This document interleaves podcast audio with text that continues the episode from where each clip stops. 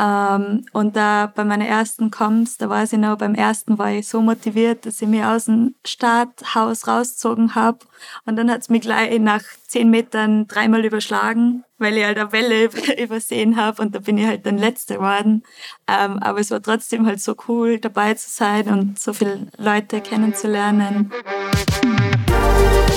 Servus und herzlich willkommen bei Beyond Sports, dem Sportpodcast, bei dem es sich um mehr dreht als nur Rekorde und Bestzeiten.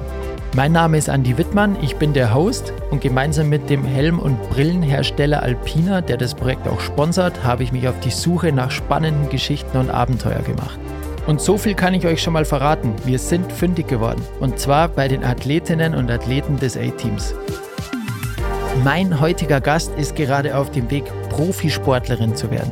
Sarah Bacher fährt Snowboard und sie hat bereits ihre ersten Freeride World Tour Qualifier Events gewinnen können. Aber der Weg nach oben ist alles andere als einfach. Ich spreche mit Sarah über die spannende Zeit in ihrem Leben. Herzlich willkommen, Sarah Bacher. Hallo. Grüß dich, wie geht's dir denn? Gut geht's mir, danke. Ja. Ja, danke, danke. Alles bestens, alles bestens. Montagmorgen und gleich im Podcast, aber jo, ist doch alles schön, kann man ein bisschen plaudern. Voll, ja.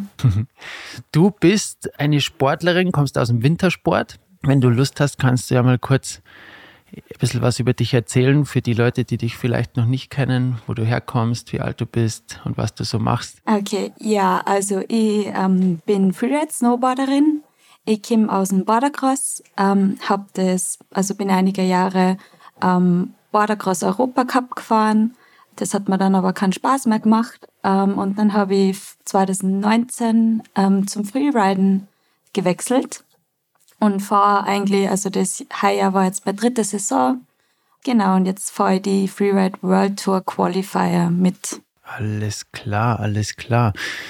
Das heißt, du bist jetzt 23 oder wirst 23? Zwei, ja, genau, 22 bin ich noch. Das heißt, du bist ja schon mit dem Snowboard groß geworden, oder? Das machst du ja quasi schon immer. Genau, also ich habe Snowboarden mit sechs oder sieben von meiner Mama gelernt. Die ist auch Rennen gefahren im Landescup-Bereich. Genau, und die hat mir das gelernt und sie ist dann mit mir eigentlich zu den ganzen Landescup-Rennen gefahren. Also ich weiß nicht, ich glaube, ich habe mit zehn oder so zum Rennenfahren angefangen ähm, und eigentlich in allen Disziplinen, also ähm, Alpin Raceboarden habe ich auch gemacht und Freestylen habe ich auch gemacht. Da bin ich zwar keine Wettkämpfe gefahren, aber so nebenbei. Genau, und durch die Mama eigentlich habe ich einen ganzen Eindruck in die Szene gekriegt. Ja, mega cool. Und du hast vor allem nie die Motivation dran verloren, was ja schon respektabel ist, oder? Wenn man so früh anfängt, die Mama das macht und. Ja, voll, ja, es ist einfach so cool und ich bin einfach so gern am Berg und freut mir selber, dass mir das geblieben ist, noch über die Jahre. Ähm, ja. Ja, da muss man der Mama wahrscheinlich auch ein Kompliment aussprechen, weil es ja immer. ja, danke, Mama. weil ich, ich kenne das ganz gut, dass dann schon die Gefahr ist, wenn man so früh anfängt und dass das vielleicht einmal zu viel ist oder so, oder? Dass du irgendwann sagst, boah, jetzt uh, mache ich vielleicht mal was ganz was anderes. Ja, voll. Also ich habe, ähm, ich war auch in der Skiakademie Schladming. Das ist eine Leistungsschule ähm, für ähm, eigentlich Profisportler. Und da war ich halt fokussiert aufs Bordercrossen. Und da habe ich dann eine Zeit gehabt, ähm, wo ich viele kleine Verletzungen gehabt habe. Da habe ich ein Jahr Pause gemacht, nachdem ich mich halt so viel verletzt habe im Bordercross ähm, wollte mal Abstand vor die ganzen Wettkämpfe haben und habe dann andere Sachen gemacht, ähm, wie Ausbildungen. Also ich bin Snowboard-Landeslehrer gemacht, war arbeiten nebenbei, weil wir haben in Schladming halt immer von Dezember bis März ähm, schulfreie Zeit gehabt, eben fürs Trainieren. Und dadurch, dass ich Pause gemacht habe, habe ich halt Zeit für andere Sachen gehabt. Und das war eigentlich ziemlich cool. Und da habe ich auch wieder so die Liebe zum Snowboarden wieder gefunden. Du hast, du hast gesagt, beim, beim Bordercrossen äh, warst recht vom Verletzungspech verfolgt. Genau. Ähm, hatte das einen speziellen Grund, warum das war? Oder? Also nicht wirklich. Also ich bin generell, also ich bin sehr klein und leicht. Das ist jetzt nicht einmal der Vorteil beim Bordercrossen. Und es waren einfach immer eigentlich unaufmerksame Verletzungen, beziehungsweise beim Bordercrossen passiert das relativ schnell, ja. dass da verkannt ist und die hat's auf und der Kurs ist eisig und also ich habe voll viele Prellungen, Stauchungen und so gehabt. Ja. Also für die, die Leute, ich glaube, wenn ich es mal kurz erkläre, ich als Radlfahrer habe keine Ahnung, aber Bordercrossen, da, da, fährst du quasi mit, zu wie viel fährst du diesen Kurs runter? Zu, zu viert oder zu sechs. Also es ist unterschiedlich, meistens zu viert. Aha, aha. Und es geht so ein, es geht so ein, so ein Kurs runter mit, mit Kurven, mit Sprüngen, mit Wellen, mit allem Möglichen, oder? Genau, genau. Und natürlich auch der, der Schwung, kann ich mir vorstellen, wahnsinnig wichtig ist, dass das eine dann zum nächsten passt und okay. Ja, genau. Also das ist viel äh, Rhythmus und ähm, Re Reaktionsfähigkeit. Mhm. Und wenn du natürlich genau. sagst, klein und leicht ähm, Gewicht schiebt ja bekanntlich bergab, dann wirst du wahrscheinlich auch ein bisschen. Genau, also in die, Gleit, in die Gleitflächen habe ich keine Chance gehabt gegen die anderen. Ja, das kann ich mir schon ja. vorstellen. Und dann, wenn der Schwung weg ist, hast du vielleicht auch einmal hier und da dann zu kurz springen oder was weiß ich, was für Geschichten. Genau, ja, also es war nicht optimal für meinen Körper. Körperzusammenbau. Ja gut, aber ich glaube, was halt cool ist dran, dass du halt wirklich Snowboarden lernst, oder beim Bordercrossen? Genau, also meine Technik und so, also das habe ich alles den Rennfahren zu verdanken. Und also das mag ich auch nicht missen. Also eine sehr prägende Zeit für dich. Auf jeden Fall, ja. und in der, in der Zeit bist in, in Schladming auch in die Schule gegangen, oder? In die Skiakademie, genau. Also ich komme ja eigentlich mhm. ursprünglich aus Niederösterreich und seitdem ich eigentlich 15 war, ähm, bin ich dann eben nach Schladming, war im Internat und jetzt bin ich vor zwei Jahren ähm, nach Innsbruck gezogen und studiere jetzt. Okay, und wie schaut das Leben aus so einem, auf so einer Sportlerschule aus? Ich meine, ich, ich kenne das überhaupt nicht. ähm, ja, also es ist so, dass man ziemlich viel Training hat also man hat meistens am Vormittag Schule und dann am Nachmittag meistens so drei Stunden Training, dann ist Abendessen und dann hat man noch Zeit für die Schulsachen zu erledigen. Also wir haben jeden Tag im Internat eine Lernstunde gehabt, wo man sein hat müssen. Und halt im Winter sehr viel, also sehr eingespannt auf jeden Fall unter der Woche. Ja, klingt so. Ja. Klingt so. Und, und Pause ist dann wann oder hast du mal einen Tag frei? Ähm, ja, am Wochenende. Okay, da ist dann schon Genau, frei. ja, am Wochenende. Und halt im Winter. Aber da gehst du ja wieder Snowboarden. Genau, ja, im Winter ist das anders. Im Winter haben wir eben halt die lange Zeit, ähm, wo frei ist. Und ähm, Anfang vor der Saison ist halt so, dass wir geblockte Trainingswochen haben, geblockte Schulwochen, ähm, dass sich das so ausgeht, dass man nicht an Training verliert. Also ist schon spannend, ist schon cool, ja. Aber eine super coole Möglichkeit, oder? Dass es da sowas gibt. Auf jeden Fall, ja. Also es ist echt, echt voll cool, dass es gibt. Es gibt ja in, in Tirol gibt's Stamms, das Skigymnasium, das ist so ähnlich mhm. vom Aufbau. Mhm. Ähm, und sonst gibt es noch ein paar andere, aber da, nur für Skifahrer. Also für Snowboarder gibt es da gar nicht so viel Leistungsschulen in Österreich. Ja, ja interessant. Und dann ging es weiter und du hast dann dieses Bordercrossen, das du ja doch sehr lange gemacht hast, hinter dir lassen. Genau. Und das genau. war für dich jetzt easy oder war das schon ein bisschen so? Hm? Das war eigentlich, eigentlich leicht, weil ich mir, also da habe ich davor eine ziemlich lange Verletzung gehabt. Das, die hat acht Monate oder so dauert und da habe ich halt schon viel nachgedacht und habe mir überlegt, ob das eigentlich nur Sinn macht, ob ich das will. Ähm, und dann eben mit Ende der Saison habe ich dann einfach gesagt, ja, ich lasse jetzt und es ist eigentlich so durch die Verletzung so übergangen ins, ja, ins Aufhören. Natürlich denke ich mir jetzt, wenn ich einen Bordercross-Kurs sehe, ja, es wäre schon geil, da mal durchzufetzen und es ist schon cool, aber ich denke mir auf der anderen Seite, ja, Freeriden ist auch genau gleich cool. Ja, das ist, glaube ich, auch, oder eigentlich auch stark, dass du in dem Alter sagst, hey, jetzt ich meine, so eine Verletzung, wenn du sagst acht Monate, das war jetzt ja auch nicht irgendeine Kinderverletzung. Ja, ja, voll, hat schon dauert. Was ist da passiert? Ähm, da habe ich, ähm, also es war eine Wirbelsäulenstauchung und da habe ich beim Bordercrossen, ähm, beim Kicker ähm, mich voll durchgestreckt, also falsch absor absorbiert den Kicker und dann halt voll durchgesteckt und halt voll aufgehaut. Genau. Ja, kein Spaß. Wahrscheinlich eh noch Glück im Unglück gehabt so. dann. Ja, voll. Also das war wirklich Glück. Und da hat es halt dann ewig gedauert, bis ich schmerzfrei wieder fahren habe können. Ja. Darum halt die acht Monate. Ja, ja, das brauchst dann. Aber eh stark, wenn es dann sagst, oder ich meine, das passiert ja auch nie umsonst, oder? So eine Verletzung, oder ist ja auch immer so ein Zeichen wahrscheinlich, dass man dann zum Nachdenken kommt, weil man denkt ja meistens mhm. erst dann nach, wenn man mal am Boden ist. Wenn irgendwas passiert ist, ja. Voll, ja. Also ich glaube, es eben, es war auf jeden Fall, hat so sein sollen, hat es mal auf jeden Fall irgendwie, habe ich was braucht, dass das einfach lass und dass ich eben was Neues finde für mich, was besser zu mir passt. Genau. Ja, und dann kam aus dem heiteren Himmel das Freeriden. Genau, ähm, also das war eigentlich eine ziemlich lustige Story, wie ich zu dem Freeriden gekommen bin.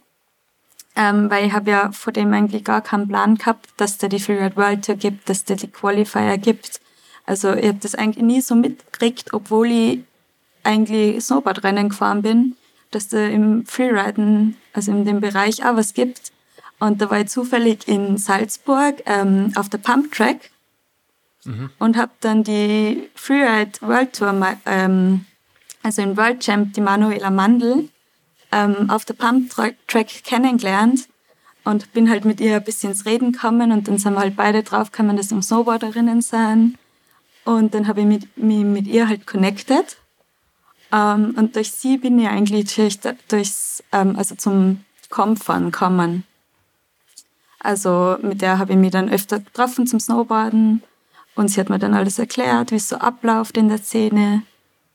Ja, und so hat es angefangen mit Freeriden. Mei, beim Pumptrack fahren, das ist ja, das ist ja wunderbar. Ja, voll lustig. Tust du das ja. mit dem Skateboard dann? Genau, ja, ja. voll. Ja, sehr lässig. Ja, gutes okay. Sommertraining. ja, das glaube ich. Und dann ist das Ganze losgegangen. Und wann war das? Wann, wann, wann hast du das? Das war 2019. Also das war in die letzten Jahre, wo ich in Schladming in die Schule gegangen bin. Mhm.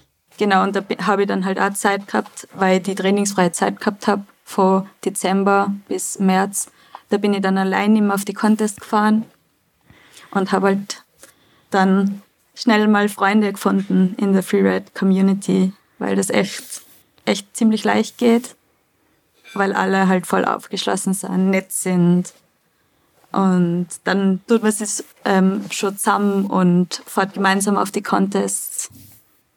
Ja. ja. aber dann ist leider Corona gekommen, also meine erste Season. Stimmt, ja. Da ist Corona gekommen, also da habe ich nur, ich glaube, ich bin fünf Wettbewerbe gefahren und dann haben sie halt alle abgesagt.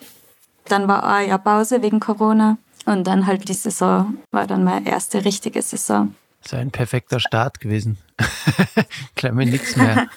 ja, na, aber es, es hat Bass, also kann man nichts machen. Ja. Und die, die Freeride-Szene im Vergleich zur Bordercross-Szene? Boah, also viel, also viel, viel, also vor die jetzt vor die Konkurrenten her und so, also im Freeriden echt, das sind eigentlich alle deine Freunde. Und beim Bordercrossen, da passiert es, dass du am Start stehst und nicht einmal deine Teamkollegen reden mit dir, also gegen die du fährst. Also das ist ja. mir schon passiert, dass die da echt alle so fokussiert sind und so ehrgeizig sind. Und beim Freeriden, da fährt man alleine, da fährt man es für sich und da ist man eigentlich selbst der ähm, größte Kritiker. Und ja, also das ist auf jeden Fall ganz was anderes ist, glaube ich, auch so der größte Unterschied, oder? Ich meine, im Bordercross warst du wahrscheinlich in einem Team und hattest Teamkollegen und ihr wart so, ja, immer mehrere und jetzt bist halt die Einzelkämpferin am Ende. Klar, es ist auch eine Familie, denke ich, aber am Ende geht's ja, bist ja du für dich zuständig. Genau, also da ist auf jeden Fall der Unterschied da. Ähm, obwohl ähm, jetzt im Freeriden, also das kommt und ähm, es gibt schon ähm, einige ähm, Vereine, die was jetzt Freeriden auch für Kids anbieten. Und ich zum Beispiel werde auch gefördert ähm, vom Wiener Skiverband. Mhm. Da gibt es eine Freeride-Sparte. Ähm, und da haben wir auch ein paar Mal im Jahr so Trainings gemeinsam mit halt anderen Athleten, die was auch Qualifier fahren ähm, oder eben World Tour. Also da war, ist, ist die Manu auch dabei. Ähm, genau, und wir haben jetzt auch ähm, in Innsbruck so einen Verein gegründet für kleine Freerider. Ähm, genau, also das ist gerade im Ändern, dass da Teams zustande kommen. Und in Frankreich und in der Schweiz gibt es das ja schon viel länger. Also die ziehen das schon professioneller auf als wir jetzt in Österreich, will ich so sagen. Ja, lässig. Das heißt, der, der Nachwuchs ist auch schon wieder in der Mache. Ja, genau. Also da, da kommt jetzt ähm, die ersten Vereinsmeisterschaften gehabt und da waren, glaube ich, 55 Starter und halt, also ein Starter fällt vor 8 bis 60 Jahren, glaube ich. Also da sind dann die Kinder mit den Eltern den gleichen Hang runtergefahren und das war voll cool. Also das war richtig cool. Also es kommt auf jeden Fall. Was ist das dann für ein Hang, wo die, wo die Kinder fahren können? Wie kann man sich das vorstellen? Ähm, einfach, also einfach abseits von der Piste, ähm, äh, also wir in der Freerider-Sprache ist Face, heißt es. Ähm, und einfach jetzt ein gesicherter Hang, also das hat die Bergrettung alles abgesichert vor Lawinen ähm, und halt ein leichter Hang, also wo man sie ins Ziel sieht und wo man genau weiß, wo man fährt. Okay. Ja, sehr spannend. Da fangen schon die kleinen Knirpse an. Ja. Das ist ja echt voll. krass. Also das ist ja echt voll süß, die ganz kleinen achtjährigen Mädels da zu sehen, wie die da runterfahren. War Ja, schon ist- cool. Aber ist sicherlich auch ein krasses Thema, oder? Diese ganze Progression, weil im Endeffekt geht ja auch das wieder in Richtung Progression, wenn man jetzt sieht, die fangen mit, mit acht, hast du gesagt, oder? Mit acht Jahren Mhm. Schon an, sowas zu machen. Das war ja, ich weiß nicht, wie es bei dir war, aber für mich, als ich acht war, da war ja das Ganze noch gar nicht da. Das Gar nicht, ja also null. gar nicht. Also ich habe eben bis ich 14 war nichts von Freeride-Coms gewusst Ja. oder noch älter. Ja. Also auf jeden Fall, also Freeriden ist echt gerade im Trend, würde ich mal sagen. Ja. ja, irre, sehr interessant. Und wie ist das, wie war es für dich? Ähm, ich meine, es ist ja ein Riesenunterschied, ob du jetzt beim, beim Border Cross auf diesem gemachten Kurs stehst, wo du genau weißt, was auf dich zukommt, im Verhältnis zum, zum ersten Freeride-Contest. Genau, also es ist ein brutaler ähm, Unterschied. Beim Bordercrossen, da schaust du dir ja die Strecke an. Also da gibt's immer äh, Inspection vorm Rennen und du trainierst meistens Tage davor auf der gleichen Strecke. Ähm, und beim Freeriden ist es halt echt so, dass du einen Tag vorher ähm, hinfährst, die auf dem gegenüberseitigen Hang sitzt mit deinem Gucker und dir dann das Face anschaust. Und das darfst halt davor nicht fahren. Also du schaust dir das alles an, suchst dir der Linie raus und dann hikest du rauf am Start und fährst das halt runter. Das, äh, da musst du ja auch, ist ja auch so eine Fitness-Sache, oder? Ich meine, du musst ja dann, wie viel Höhenmeter hat so ein Hang? Boah, aber ein paar hundert. Also es ist nicht so zart. Die, ich glaube, den läng längsten Hike, was ich gehabt habe, waren vielleicht eineinhalb Stunden. Und also es geht voll. Also es ist jetzt nicht, dass man da drei Stunden unterwegs ist, ähm, bis man am Start ist. Aber natürlich muss man körperlich ähm, fit sein. Also ohne Training würde ich mal jetzt sagen, ja, haltest das nicht den ganzen Winter durch, wenn du da zehn Comps fährst und es ist schon anstrengend. Ja, Wahnsinn. Dann war Corona und wie hast du die Zeit genutzt? Ich meine, da waren keine Contests, dann wirst, was Gen- hast du da gemacht? Da bin ich einfach, also ich habe da noch Schule gehabt und bin halt nebenbei so viel Snowboarden gegangen, wie es geht. Selber habe halt eben trainiert, bin für mich selber fahren gegangen, bin viel Skitouren unterwegs gewesen und auch im Sommer, also ich mache im Sommer, gehe viel laufen, ähm, Berg gehen, also alles eigentlich, dass ich mich fit halte für den Winter. Ähm, zu deinen Contests, du hast dann angefangen zu fahren und wann hast dann gemerkt, hey, das taugt mir voll oder da habe ich jetzt auch, äh, oder das liegt mir mehr wie das Bordercrossen und da kann ich auch was reißen? Genau, also ich habe mir halt bei den ersten Comps schon gedacht, wow, das ist voll cool, die Leute sind nett, das, das mag ich machen. Und ähm, meine ersten, meine ersten Comps, die bin ich in Verbier gefahren, in der Schweiz. Also was das Freeride-Mekka ist sozusagen. Da sind auch immer vor der World Tour die Finals. Ähm, und da bei meinen ersten Comps, da weiß ich noch, beim ersten war ich so motiviert, dass ich mich aus dem Starthaus rausgezogen habe. Und dann hat es mich gleich nach zehn Metern dreimal überschlagen, weil ich halt eine Welle übersehen habe und da bin ich halt dann Letzte geworden. Ähm, aber es war trotzdem halt so cool, dabei zu sein und so viele Leute kennenzulernen. Ähm, und da waren halt drei Comps hintereinander. Und das war halt voll neu für mich. Und beim dritten Comp, da hat man halt das Face, wo der Comp war, voll gefallen. Hat man gedacht, boah, das ist cool. Ähm, und da war ich dann so richtig irgendwie schon drinnen und habe gewusst, so was ich machen soll. Und ähm, da ist mal dann aufgegangen, bin eine coole Line gefahren und den habe ich dann gewonnen. Und das war dann auch voll die Motivation und habe mir gedacht, hey, ich bin irgendwie schon gut drin, dass ich gleich einen Kampf gewinne. Ähm, und es hat mir einfach taugt. ja, das glaube ich. Es ist ja dann auch die, wenn man dann merkt, dass man das, was man macht, auch wirklich gut kann und da Potenzial hat, ganz vorne mitzufahren, das ist ja das, das geilste Gefühl überhaupt. Voll, ja. Also am Podium ganz oben zum Stehen, das ist echt voll cool. Ja, Riesenbestätigung. Und dann ging es weiter und du hast Contest für Contest oder wie läuft es dann? Jetzt ist ja schon viel im Winter. Also das, ähm, die Freeride Qualifier sind so aufgebaut, dass es ein Stern Contest gibt bis vier Stern äh, vier Stern Contest und man fängt halt mit die ein und zwei Sterne an und da sammeln wir dann Punkte, dass man in die drei und vier Sterne reinkommt. Also da gibt es eine Seeding List ähm, und man arbeitet sie sozusagen über die Saison rauf. Mhm. Dass man dann bei den Vier-Stern-Contests äh, mitfahren kann. Und es gibt halt nur eine gewisse Anzahl an Plätzen für die Comps. Drum sind halt die drei Stern und die vier Stern. Also man kann nicht einfach anfangen mit den Contests und gleich an vier Stern fahren, aber wenn man gut fährt, man muss zuerst ein oder zwei Stern fahren. Und genau, da habe ich mir halt die erste Saison so raufgearbeitet. Und dann eben habe ich dann halt angefangen mit drei Sternen wieder zu fahren. Ähm, und dann habe ich eigentlich gleich einmal die Punkte gehabt, dass ich in die vier Sterne reinkam, weil ich gleich Anfang von der Saison ein Podium gehabt habe. Mhm. Und dann bin ich ähm, die vier Sterne mitgefahren und habe mich dann auch für die Finals qualifiziert.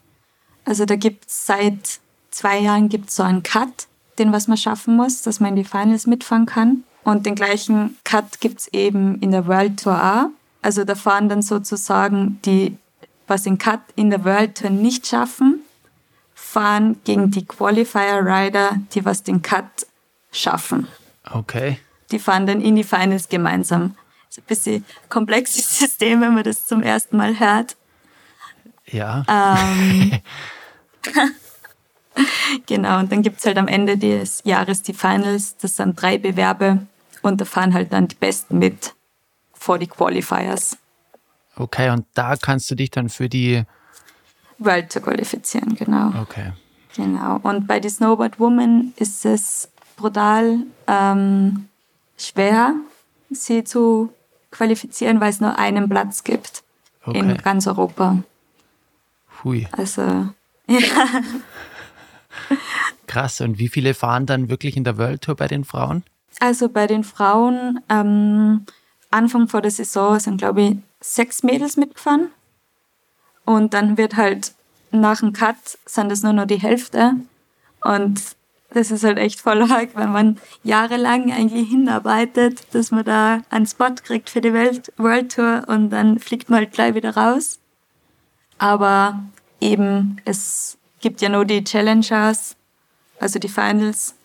Und da haben dann halt äh, die World Tour-Fahrer, die was halt ein Pech gehabt haben in ihrem ersten Jahr, eine Chance, dass sie nicht wieder ein Jahr sich qualifizieren müssen, sondern dass sie eben die drei Bewerbe haben und sie halt wieder requalifizieren können. Mhm. Das ist ja echt krass. Das heißt, du musst selbst, wenn du World Tour Fahrerin bist, musst du wahnsinnig konstant World Tour fahren, dass du nicht wieder Ja, zack weg bist. genau, voll. Also das ist auch das, also das ist auch das richtig Sache eigentlich dran. Wow. Ja, das ist echt krass. Es wird alles immer, immer brutaler. Früher war das alles viel entspannter im, im Freestyle, im Freeride-Sport. Aber das ist vielleicht der, äh, der Vorteil ist, dass es alles strukturierter wird und man mehr Möglichkeiten hat und dann hast halt wahrscheinlich da auch wieder den, den Umkehrschwung, dass es halt dann in solchen Bereichen vielleicht das auch wieder straffer macht natürlich, wenn mehr dahinter steht. Auf jeden Fall, ja. Wahnsinn. Okay, und, und aktuell stehst du quasi an dem Punkt, wo du probierst, diesen Spot zu kriegen. Genau, voll, das ist mein Ziel. Mega. Und dein Ziel ist es quasi schon, das Ganze richtig professionell zu machen und das, äh, dich so als ja, Profi-Snowboarderin zu etablieren, oder? Genau, also das ist mal das Ziel und ja, Wenn du jetzt halt überlegst, wo die äh, Sarah Bacher in, naja, sagen wir mal, für dich sind ja zehn Jahre ewig lang, in, sagen wir mal, in fünf Jahren ist, was würdest du dann sagen, am liebsten als, als Wunschvorstellung? in fünf Jahren wäre ich auf jeden Fall schon gern etabliert in der Welttour. Also, dass ich mich davor schon qualifiziere und dann ein paar Saisonen auf der Welt, äh, World Tour auf jeden Fall habe. Und ja, gut performen und geile Runs runterhau auf der Tour. Hast du gerade, was dein Snowboarden angeht, irgendein Ziel, wo du sagst, hey, ich will das noch können oder das will ich lernen oder ich weiß nicht, kann man das sagen, einen Ja, Trick oder so? Ja, genau, auf jeden Fall das, ähm, die Tricks verbessern. Also ich kann jetzt ein paar Tricks, aber halt über Cliffs machen, ist was anderes, als wenn ich es im Park am Kicker mache. Ähm, und auf jeden Fall das ähm, verbessern, auch in die Contests zu machen. Also überhaupt im, im Frauen, also die Frauen-Snowboarderinnen, da ist das eigentlich noch gar nicht, dass die viele Tricks machen. Also bei den Skifahrerherren, da musst du Tricks machen, dass du da vorne dabei bist. Also da geht's nicht anders. Aber bei den Mädels sieht man das eigentlich ganz selten, dass die jetzt im Contest einen Trick machen. Und das will ich auf jeden Fall ähm, verbessern. Also ich habe heuer in, ähm, in Bulgarien, da habe ich meinen ersten Trick im Contest gemacht und das war schon cool. Und auf jeden Fall da das Level mal absteppen, dass Ja. es in Zukunft eben mehrere Frauen machen Was oder hast, zeigen, dass, dass wir es können. ja, was hast du denn da für einen Trick gemacht? Ein ähm, Dreier, also 360 Grad Drehung, aber über Windlip, also über einfach so eine ähm, kleine Schanze Eine im Windlip. Face. Ist das Genau. jetzt vom Wind, eine, eine vom Wind Genau, gemachte also so eine Wächte? Kante so. einfach. Genau, genau, ja, genau. Man den Zuhörern Also über erklären, keine Cliffs, ja, was genau, die, der Fachjargon dahergibt. genau. Ja, mega. Das kann ich, ist wahrscheinlich auch mega risky halt, oder? Wenn du jetzt sagst, du machst das an einem Cliff, weil wenn es schief geht, kann es ja auch sehr schnell krasse Genau. Konsequenzen haben. Genau, also bei uns ist eigentlich, also wenn man stürzt im Run, das ist eigentlich das Schlimmste, was passieren kann, weil dann halt die Punkte so weit runtergehen und dann hast du halt keine Chance mehr aufs Podium. Oder wenn du eben es passiert, also mir ist die Season auch voll oft passiert, dass ich nach einem Cliff nicht sauber gelandet bin und dass ich dann mich auf mein ähm, Gesäß gesetzt habe unterm Run. Es, also im Fach ähm, Jargon heißt das ein Butt-Check. Und die sind halt ganz schlecht. Das wollen sie nicht sehen, die Judges. Ist das, Nein, das wollen sie nicht sehen. die, die Judges, wo sitzen die? Also du hast ja da immer ein paar so Kampfrichter quasi, oder? Die dann deinen Run bewerten. Genau, genau. Also die Judges, die sitzen eigentlich da, wo wir am Vortag einen Face-Check machen, wo wir uns das anschauen. Da sitzen halt die Judges, wo sie halt das ganze Face sehen. Und die sitzen dann auch mit die Gucker und schauen es genau an. Mit dem Fernglasel. Genau, genau. Und- mit dem Fernglasel. Und die und, und auf was schauen die dann genau? Dass man es mal ein bisschen erklären kann, auf, auf, auf was Genau, du dann also auch als Kriter- Fahrerin schaust. Die Kriterien sind die Line, was für Line du fährst, ähm, die Flüssigkeit, also Fluidity, ähm, dann Air und Style, also die Tricks und die Cliffs, was du machst. Genau, das waren es, glaube ich. Und die Technik, das sind auch noch Kriterien. Also das fließt so eine Overall Impression vom Run, dass du einfach gut fährst, die nicht aufhaut, coole Jumps hast, vielleicht einen Trick dazu machst. Also dass overall der ganze Run cool ist. Mhm. Ja, Auf das schauen sie. Es klingt jetzt so easy, aber ist wahrscheinlich gar nicht easy, oder? Du musst ja auch Nein, wahnsinnig viel easy. Kopf einschalten und das Gelände genau, also einschätzen also, können. Genau, also man muss halt selber sein Niveau kennen und wissen, ja, das Cliff, das geht jetzt, das schaffe ich easy. Und also, und das halt dann vor der umgekehrten Seite zu fahren fürs erste Mal, das ist schon, also man muss sich den, also das Face, was man fährt, davor echt oft genug anschauen, dass man weiß, wo man fährt. Also du, du schaust es dir an von der anderen Seite, das heißt, du sitzt am Gegenhang, schaust deinen Hang an, überlegst dir deine Linie, wo du runterfährst und der, genau. der erste Contest Run ist tatsächlich dein erster Run auf diesem Hang. Genau, ja. Also ich mache mir dann ganz viele Fotos auch durchs Fernglas durch, dass ich die Features, also die Cliffs, was ich springen will, ähm, nochmal, also das visualisiere ich dann eigentlich. Also jeden Tag vorm, also am Abend vorm Contest sitze ich da dann drei Stunden dran oder länger, also kommt drauf an ähm, und schaue mir das halt an auf die Fotos nochmal. Boah, das ist aber schon zart, weil vor allem, ob du jetzt davor sitzt oder von oben runterfährst, das sieht doch komplett anders aus. Ja, voll. Also das muss man sich dann auch vorstellen können und halt genau wissen, wie das anschaut. Also wie das ausschaut. Und also da gibt es halt manchmal so Anhaltspunkte, so das ist mein Cliff und dann links daneben ist ein Baum von unten halt und dann denke ich mal, das halt umgekehrt im Kopf durch. Ja, da muss ich jetzt vorn rechts vom Baum vorbei. Mhm.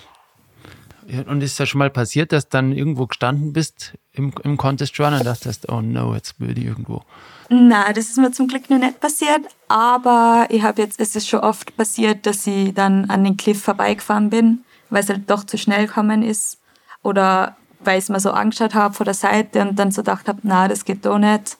Also es, manchmal ist auch dabei, dass man ähm, improvisiert im Run.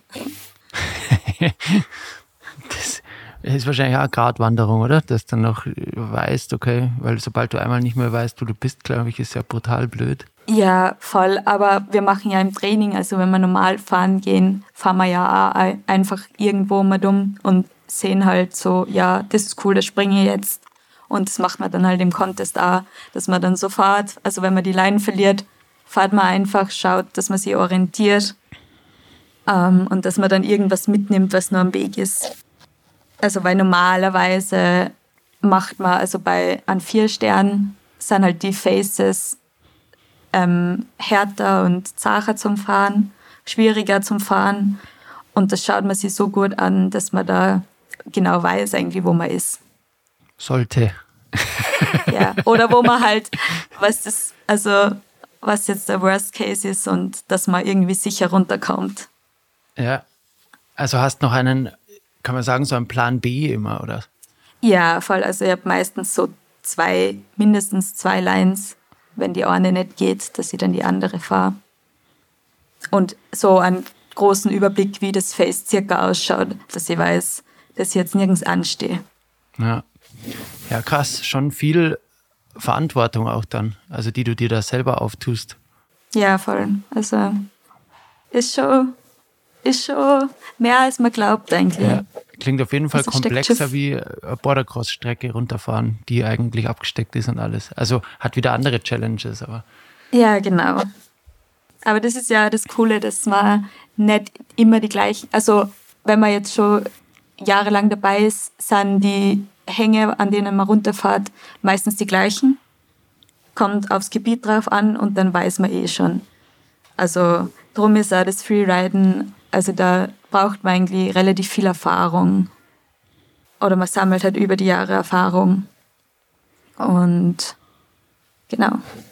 Also die, die, die Locations sind immer die gleichen, auch in der World Tour. Das heißt, du fährst jetzt, wenn du jetzt seit zehn Jahren World Tour fährst, dann fährst du zehn Jahre lang schon den, das gleiche Face. Genau. Okay, das ist also natürlich. Sie haben sie in der, in der World Tour haben sie sich schon abgewechselt, aber jetzt, also die letzten Jahre, sind es halt eigentlich die gleichen immer blieben. Das heißt, wenn es dann einen neuen Stop gibt, dann ist das immer ganz aufregend. Ja, voll.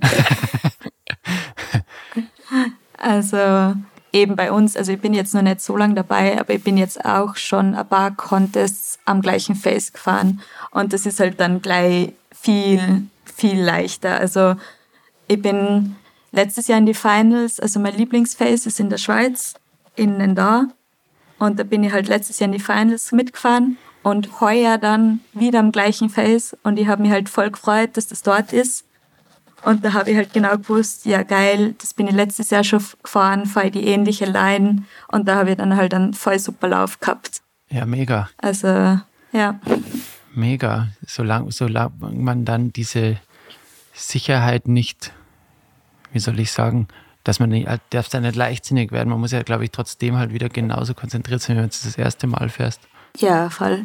Aber es ist halt auch mental für den Kopf gut, weil man weiß, ah, das bin ich eh schon mal gefahren. Ja. Das kann ich so. Ja, mega. Das sind ja gute Aussichten, weil das würde ja wahrscheinlich öfter passieren, umso länger du dabei, dabei bist.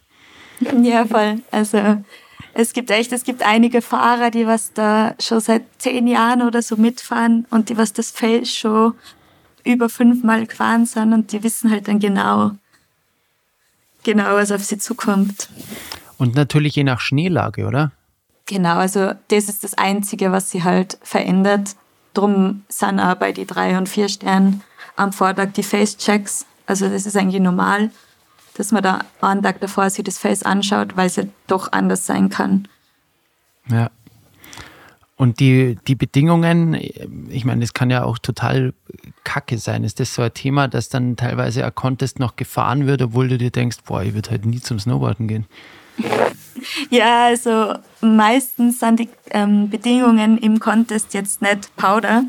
Also das habe ich ja selten gehabt, dass der Powder ist. Ähm, aber sie schauen halt, also die Veranstalter schauen, dass sie das Face so gut wie möglich vor dem Contest absichern, dass da keiner reinfährt, dass das in den besten Conditions bleibt wie möglich. Ähm, ja, aber natürlich kann man jetzt wenn es da ein paar Wochen davor nicht schneit, kann man auch nichts machen.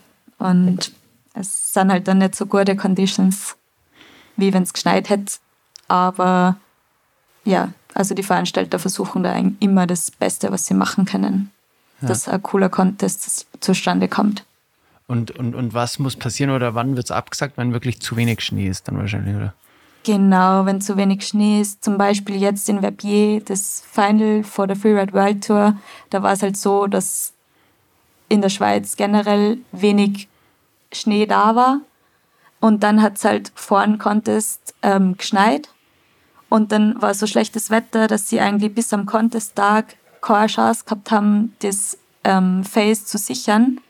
Und dann haben sie halt das gesprengt am Contest-Tag und dann ist halt das ganze Face abgegangen und da waren dann Lawinen, also Lawinen, ähm, Abrisskante vor fast drei Meter und dann haben sie halt den Comp absagen müssen wegen Sicherheitsgründen. Ja, brutal, aber gut, das ist Genau, und so. wenn, wenn halt schlechte Sicht ist oder so. Also wir haben meistens ein Wetterfenster, also eine gewisse Anzahl an Tage, wo der Comp stattfinden kann. Und wenn es halt im, innerhalb von dem Weather Window keine Chance ist, dass der Comp ist, dann wird er abgesagt oder verschoben. Ja gut, der Natur bist halt ausgesetzt. Das ist ja. Das ist als Freerider so, ja. Ja, brutalst. Und wie ist es jetzt so für dich? Ich meine, du, du machst gerade den Sport hauptsächlich und studierst noch in Innsbruck, oder? Genau. Genau. Und wie ist diese, äh, also ich weiß das noch, bei mir war das auch so, als das so losging im Sport, dann war es ja finanziell auch immer so ein bisschen eine Geschichte, dass das sich alles umgeht und das muss irgendwie laufen. Machst du noch was nebenher oder geht es sich mit dem Sport schon um? Genau, also ich tue, also meistens im Sommer arbeite ich auch nebenbei. Da war jetzt diese Saison war ich in einem Café in Innsbruck und halt so kleine Nebenjobs. Aber also beim Freeriden würde ich sagen, ist man schon sehr auf die privaten Sponsoren ähm, angewiesen. Und eben, also je weiter man raufkommt, da wird es dann besser, wenn man gut ist. Aber es ist auf jeden Fall jetzt nicht so, dass mir da jetzt viel überbleibt vor der Season. Ja. In dem, auf dem Level, wo ich jetzt gerade bin. Ja, das Schwierige ist ja auch, dass du eben nicht diesen Verband hast, oder, der dich mitträgt. Also du musst ja wirklich jeden genau. Euro selber dir irgendwie genau. aktivieren. Ja, und natürlich, zum Glück hat man ja die Eltern und die Familie, die was die da, wenn es Glück hast, auch unterstützen. Ja, genau. ja gemeinsam geht es dann irgendwie, aber mei, es ist immer alle Anfang schwer, aber es ist interessant. Wir haben ja vorhin geredet, dass das Snowboarden und auch die, die World Tour, es wird ja alles professioneller, es wird alles anders aufgezogen. Und du hast doch erzählt, dass es im Gegensatz zum Bordercross auch sehr familiär ist. Ist das nach wie vor so oder, oder leidet dieser Spirit, diese, diese Family, die es ja, glaube ich, so gibt, unter dieser ganzen Entwicklung des Sports? Ähm, also ich finde es eigentlich gar nicht. Ähm, also da ist echt man schaut mit seinen Konkurrenten sie am Vortag das gemeinsam an. Man steht unten beim Face-Check und redet mit anderen Rider drüber, ja, glaubst du, dass das Cliff geht? Wie, was, was für Line hast du geplant? Also ich habe es nur ganz selten erlebt, dass da irgendwer jetzt sagt, ja, ich sagte dein Line nicht. Also mein Line nicht. Also da ist jeder echt voll nett und gibt sein, seine Erfahrung weiter und redet halt drüber. Also das ist wirklich, das sind echt alles, alles eigentlich deine Freunde und du fährst im Endeffekt dann gegen den Berg, gegen dich und nicht gegen sie.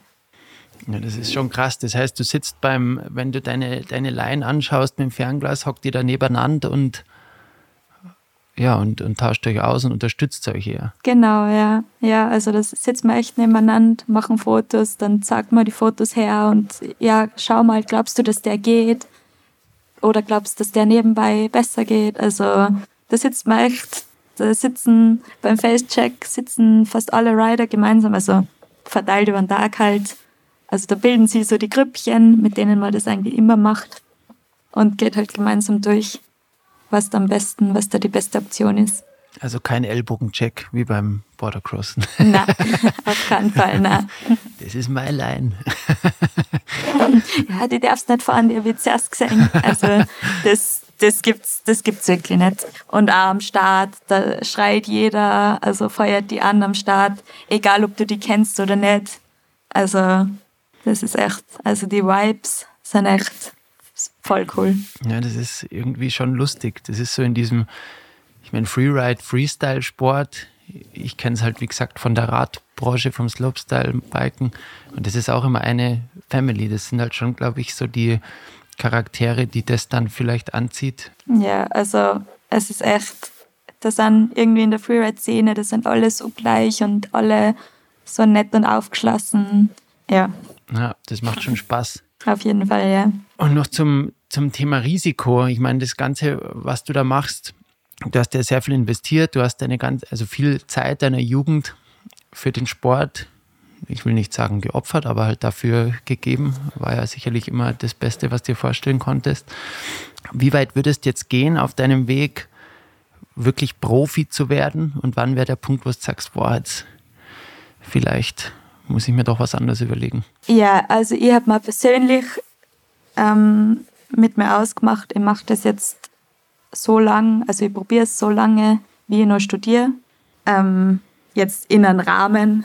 Also Stimmt, wenn ich dann irgendwann merke, ja, ich komme ich komm, ich komm gar nicht mehr weiter mit dem Studium und ich, ich vergolde da eigentlich meine Zeit, ähm, dann werde ich auf jeden Fall aufhören oder zumindest jetzt nicht mehr so viel Zeit investieren, vielleicht aber Contest noch mitfahren, die was in Österreich sind, aber auf keinen Fall jetzt die ganze Saison zu opfern, dass ich auf die ganzen Comps ähm, europaweit fahre.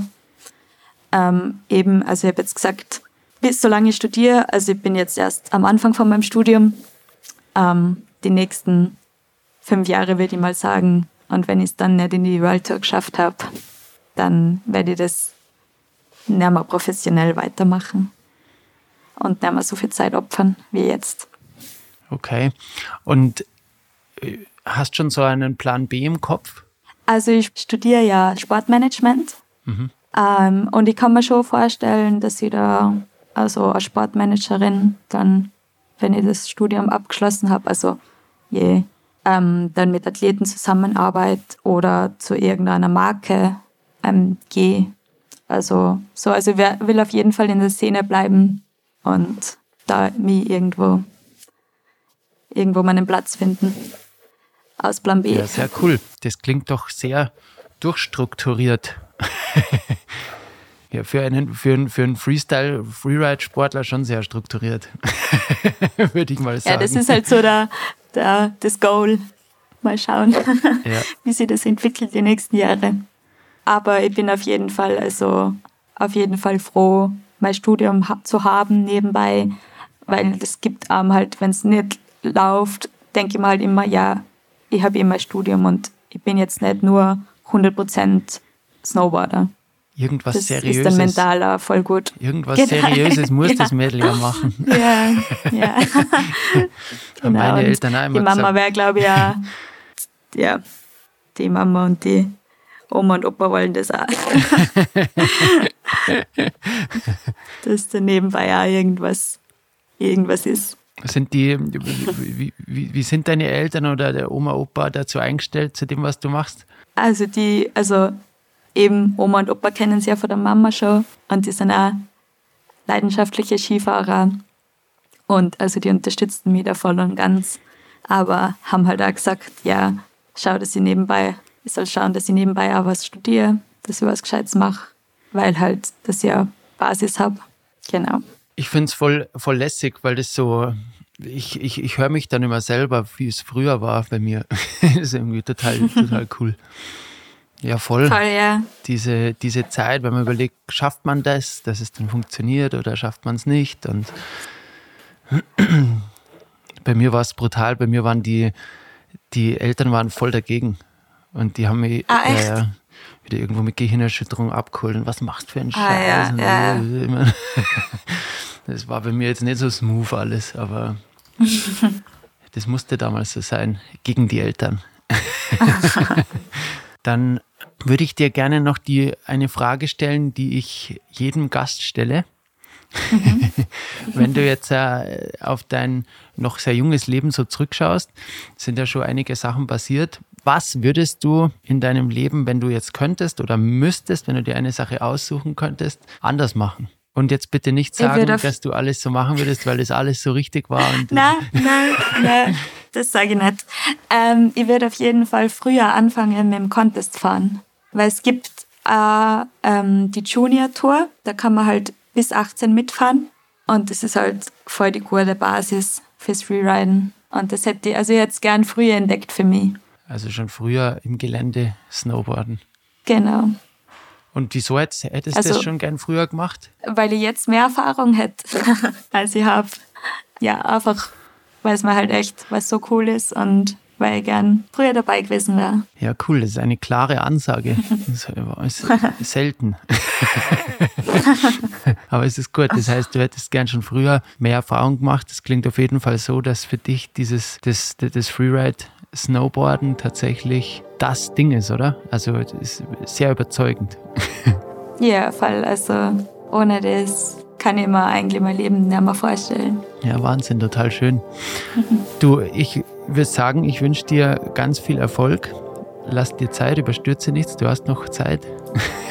und dann hoffe ich, dass dein Traum und deine Wünsche in Erfüllung gehen und du in der World Tour dich etablieren kannst. Hat mich total gefreut, sehr sympathisch und ähm, würde sagen, danke für das Gespräch, Sarah. Mega cool. Vielen, vielen Dank.